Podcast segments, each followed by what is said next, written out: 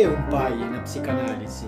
Essa é uma pergunta que, de alguma forma, marca uma certa leitura da interpretação e da clínica psicanalítica. O que é um pai, ao final de contas? Eu sou Daniel Omar Pérez e este é o podcast de Filosofia e Psicanálise.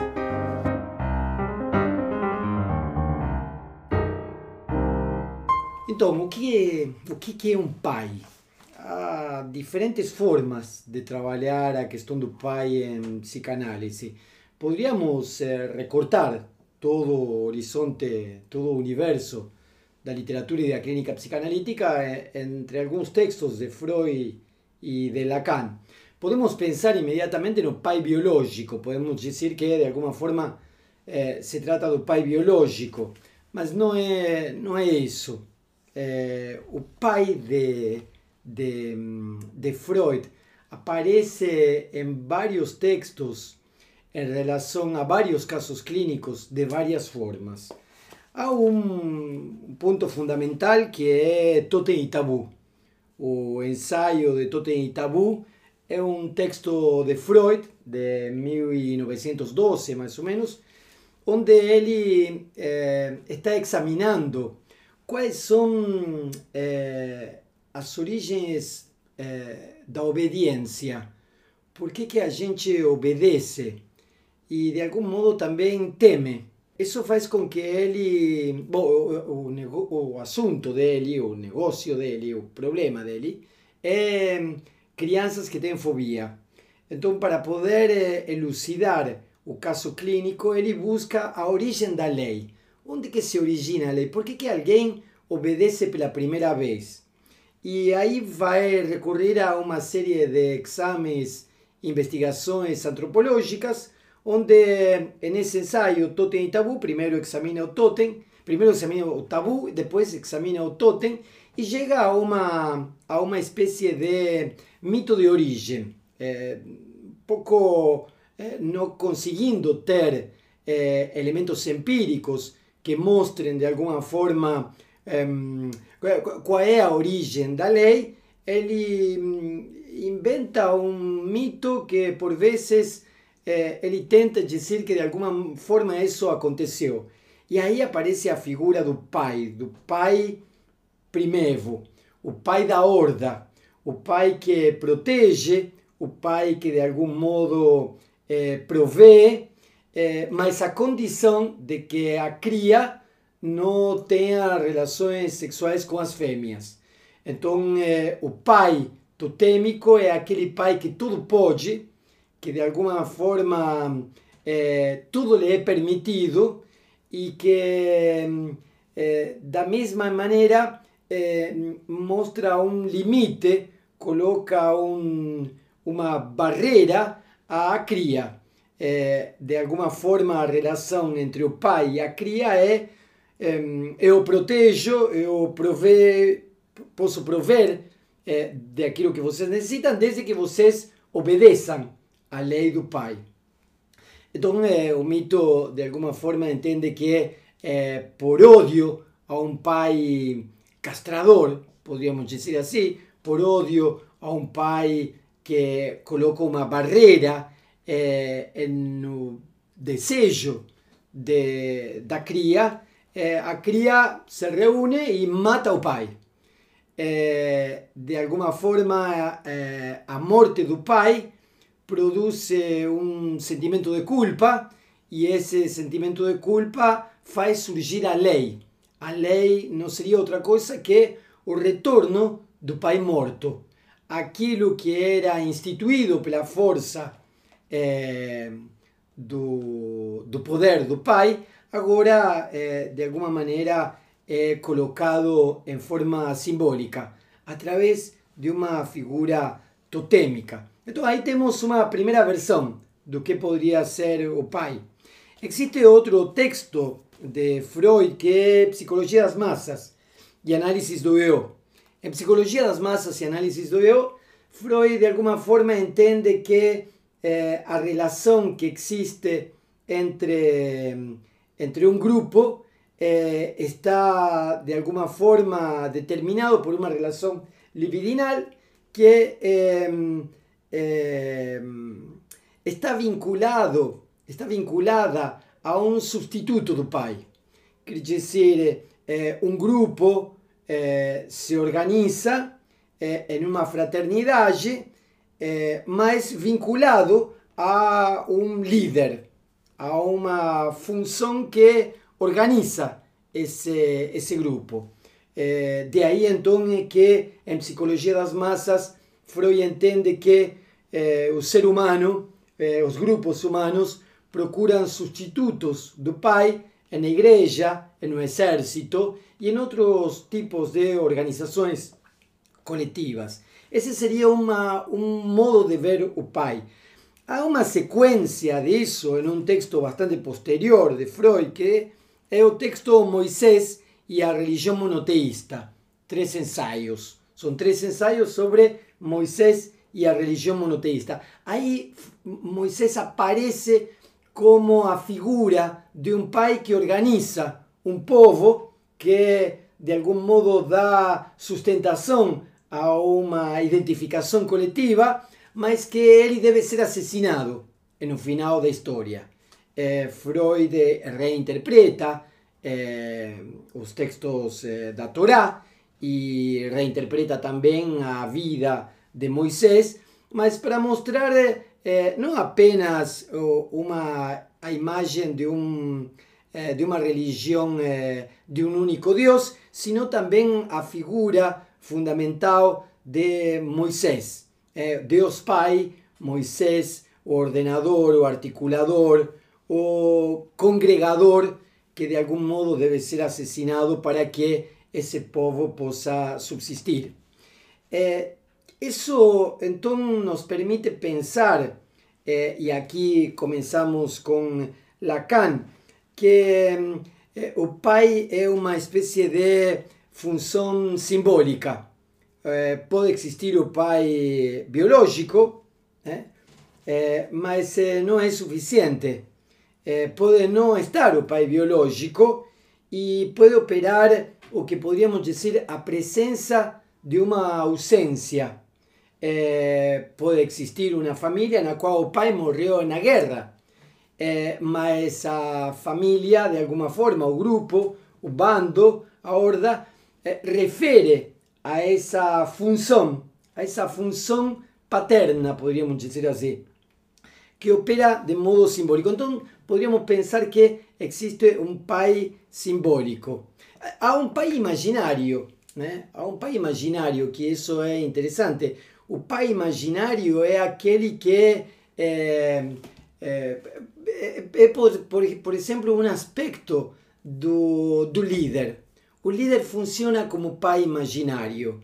Quer dizer, há uma projeção do ideal do eu no outro que faz com que esse outro ocupe um lugar de ideal, imaginário, eh, que me sustenta nessa relação libidinal eh, essa, esse pai imaginário muitas vezes pode ser esse pai que a gente tem em casa ou que não tem em casa. Eh, então há um pai imaginário que se produz a partir eh, de uma idealização. Há um pai simbólico que de alguma forma, poderíamos dizer, cumpre uma função paterna e essa, esse pai pode ou não estar eh, empiricamente no lugar, concretamente no lugar. É interessante porque eh, Lacan introduz com muito cuidado essa eh, função paterna como uma função simbólica, eh, como um modo de, eh, de ordenar. Ele fala também de metáfora paterna, função, função paterna, metáfora paterna, o nome do pai. Lacan articula esses, essas noções para se referir de algum modo a um elemento que hum, permite ordenar eh, simbolicamente esse sujeito em uma ordem simbólica e em uma relação de castração. O pai, então, eh, aparece em vários textos de, de, de Lacan, mas eu pontuaria eh, o seminário 3, quando Lacan vai definir as estruturas da psicanálise neurose, psicose y perversión. Cada una de ellas está definida a partir de Lacan eh, en una relación con un modo en que el sujeto tiene de negar a castración, quiere decir, de negar esa operación de separación. ¿eh? Ahí es que está a, a función paterna. A función paterna sería de separar o bebê eh, da mãe, fazendo com que essa, esse acontecimento eh, inscreva o bebê em uma, em uma ordem simbólica e de castração. Volvo a repetir. É, é importante destacar que se trata de uma função, não é um sujeito. Pode eventualmente ser é, um sujeito, um homem, inclusive, mas não necessariamente. A, a operação de castração aparece com a linguagem. A linguagem interdita, a linguagem castra. Quando nomeia, nomeia e separa. Separa e faz entrar, inscreve o sujeito nessa ordem simbólica. Então, nós temos o pai biológico, nós podemos ter o pai imaginário, de aquele ideal, eh, de aquela projeção do ideal do eu, o pai eh, simbólico, aquele que aparece no que poderíamos chamar de metáfora paterna, de função paterna. Aparece também, como disse anteriormente, a noção de o nome do pai. O nome do pai, de algum modo, é o ponto de estofo, o lugar do outro, em relação ao qual eu posso estabelecer eh, as funções. Né? Esteban Levin tem um texto muito interessante que fala da função do filho, que recomendo bastante. Eh, Lacan não para por aí. A, a, a questão do pai eh, aparece eh, em diferentes seminários e em diferentes escritos. Há um que me chama a atenção, que é no seminário 6. No seminário 6, Lacan fala do, do, do Hamlet. E nós sabemos que em Shakespeare, na obra de Shakespeare, em Hamlet, o pai aparece como um fantasma.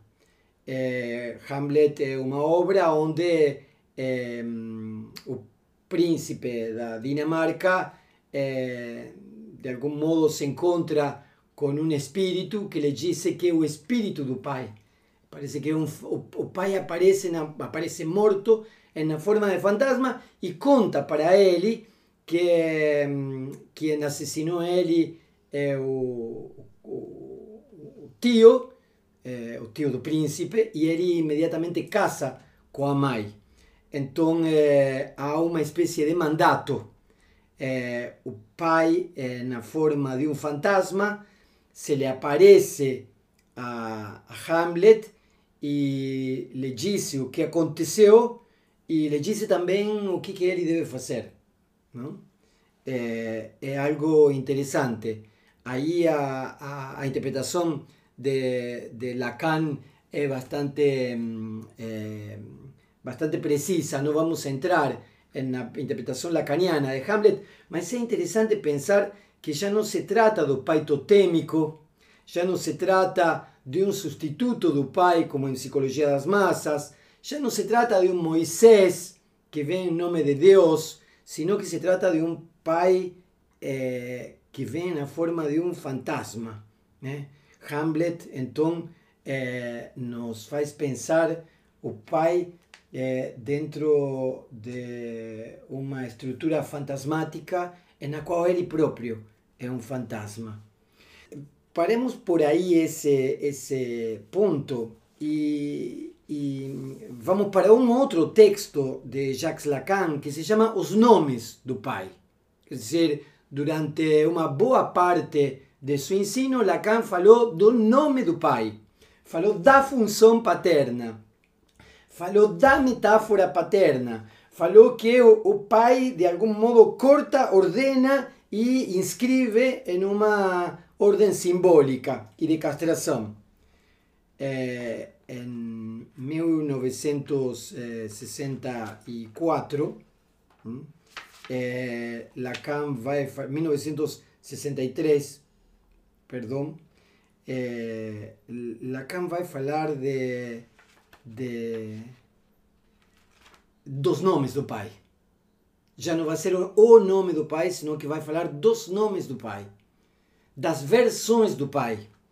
E é um texto curioso, interessante, porque ele vem com uma sequência de seminários. Ele tinha terminado o seminário 10, já fazia 10 anos que Lacan estava com seu ensino, e, e dá uma, uma, uma torção a sua, a seu ensino. É, ele vai reformular um elemento que é essencial para, para a clínica e a teoria psicanalítica eh, lacaniana. Não? É, passamos de um pai para os nomes do pai. É, passamos, inclusive, de acordo com o próprio Lacan, de uma lógica dialética a uma lógica matemática para poder dar conta das funções dos nomes do pai. Essa lição é interrompida e aparecem, eh, aparecem nos outros seminários, seminário 11, 12, 13, e Lacan retoma de algum modo os conceitos fundamentais da psicanálise, os problemas cruciais da psicanálise, até que ele, na década de 70, volta a fazer aparecer um outro tipo de lógica e, e eu diria também um outro tipo de pai. É, no seminário 23, o pai é, já não aparece como o articulador, o ordenador. Lacan entende que é, a articulação real, simbólica e imaginária eh, de algún modo se organiza a partir ou en relación con o enodamento con un cuarto no, o sintoma. Entón, quer dizer que o real, simbólico, imaginario, eh, que podríamos de algún modo tamén pensar o pai en eses termos, eh, eh, o pai real, o pai simbólico e o pai imaginario, agora en, en a introdução da teoria dos nós, no ano 1975, 76, Lacan vai dizer que eh, não teria propriamente o pai, sino que teria versões do pai eh, e que o sintoma seriam as versões do pai.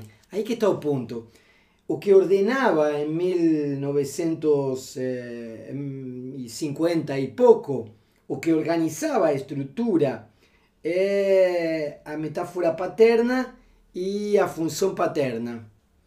É, o que aqui já não há um ordenamento, não há uma estruturação, há um enodamento, há uma outra forma de articular real, simbólico imaginário, já não a partir do pai, sino a partir do sintoma. Não?